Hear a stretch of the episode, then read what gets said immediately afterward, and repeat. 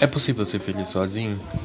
Bom, já separa suas xícaras de café, se sente numa posição confortável, que é sobre isso que a gente vai falar hoje, sobre solidão. Eu sou uma pessoa solitária, ou pelo menos tenho me tornado solitário nesses últimos meses, e desde que eu surtei, que eu tive aquela crise fodida de ansiedade, onde eu fui parar em vários hospitais e quase tive internado, eu perdi o contato com 90% das pessoas que eu conversava. E desde então eu tô com zero contatos nas minhas redes sociais. Mentira, no Instagram algumas pessoas já começaram a me seguir, mas eu já não tenho mais paciência para postar nada no Instagram e nem ficar acompanhando story. E desde que eu surtei, eu tenho me tornado mais solitário, porque tipo, eu não tenho saído de casa. Apesar que a gente também tá em pandemia, tá em quarentena, não pode sair. Então fiquem em casa. Mas eu tive que procurar alternativas para me sentir menos solitário. Tipo, fazer podcast foi uma ideia que eu tive para isso. Mas dá pra ser feliz sozinho. Você não precisa necessariamente de pessoas para assistir filme, ouvir músicas, ver seriados, ler livros, jogar videogame. E é isso que eu tenho feito ultimamente para passar minha solidão mais aconchegada. E já nem sinto mais tanta falta de socialização assim. Tipo, pra mim já é algo normal, já é algo tipo de rotina. Não ter ninguém para conversar no WhatsApp ou no Instagram. Isso virou rotina. É, talvez o meu único amigo que ouve meus podcasts, o William, vai ficar chateado por eu ter falado isso. Mas, tipo, ele é a única pessoa com quem eu tenho conversado ultimamente. E é um amigo que eu tenho, ele é virtual, tipo, a gente já se conhece há muito tempo. E ele é quase que meu confidente, eu falo sobre quase tudo com ele. Coisa que com amigos próximos eu não tinha essa afinidade, tipo, de falar da minha vida. Às vezes eu me abria para algumas pessoas muito aleatórias e, tipo, isso me fazia sentir um pouco chateado. Porque eu sei que as pessoas não têm paciência para falar sobre depressão e ansiedade. Isso é um fato, tipo, as pessoas elas pessoas que estão bem, elas querem assuntos mais felizes, momentos mais artificiais e coisas do tipo. É muito difícil você ter uma companhia para falar sobre depressão e ansiedade, porque nem todo mundo se sente solitário, nem todo mundo tem depressão, nem todo mundo é ansioso.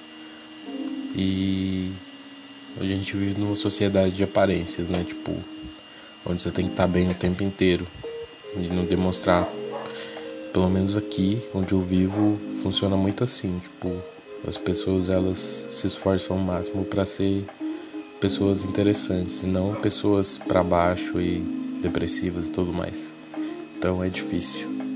Mas eu como solitário, eu como depressivo e ansioso, eu sofro bastante com isso porque os contatos que eu tenho aqui, que são contatos tipo cara a cara, contatos contatos, literalmente.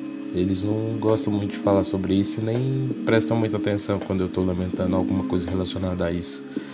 Mas eu já me acostumei com isso e eu parei muito com esse lance de procurar gente para falar sobre depressão. Tipo, eu sei que a única pessoa que vai me ouvir é minha psicóloga. E olha lá, tipo, parece que às vezes nem ela se sente preparada para ouvir o que eu tenho para dizer. Isso é muito foda.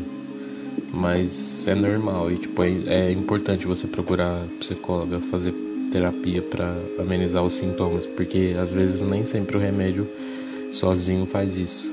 Você tem que ter você tem que debater sobre essas questões e tipo você tem que se abrir com pelo menos alguém para falar como tem se sentido. Mas dá para ser feliz sozinho sim, tipo, eu tô bem sozinho. Tipo, não tô 100% feliz, mas eu tô bem, tipo, antes eu sentia mais a necessidade de socialização, mas hoje em dia eu já me acostumei com o fato de ser solitário e isso não tem me afetado muito. Bom, conselho que eu dou é procure fazer coisas para que você se sinta menos sozinho. Tipo, Geralmente coisas artísticas, tipo pintura, escrever, é uma forma de lidar com a solidão. E tipo, geralmente você consegue tirar muita coisa artística desse do ponto da solidão. Tipo, principalmente para escrita. A escrita principalmente. Tipo, dá para você tirar muitos contos, textos, poemas estando solitário, falando sobre solidão. Ou então desenhar também, desenhar uma forma boa de, de extravasar e ocupar o tempo. Ou ler um livro. Procurar uma história interessante suficiente para te prender a ponto de que você esqueça de que tem uma vida fora daquilo ali. É uma coisa interessante a se fazer, é um ponto para se pensar.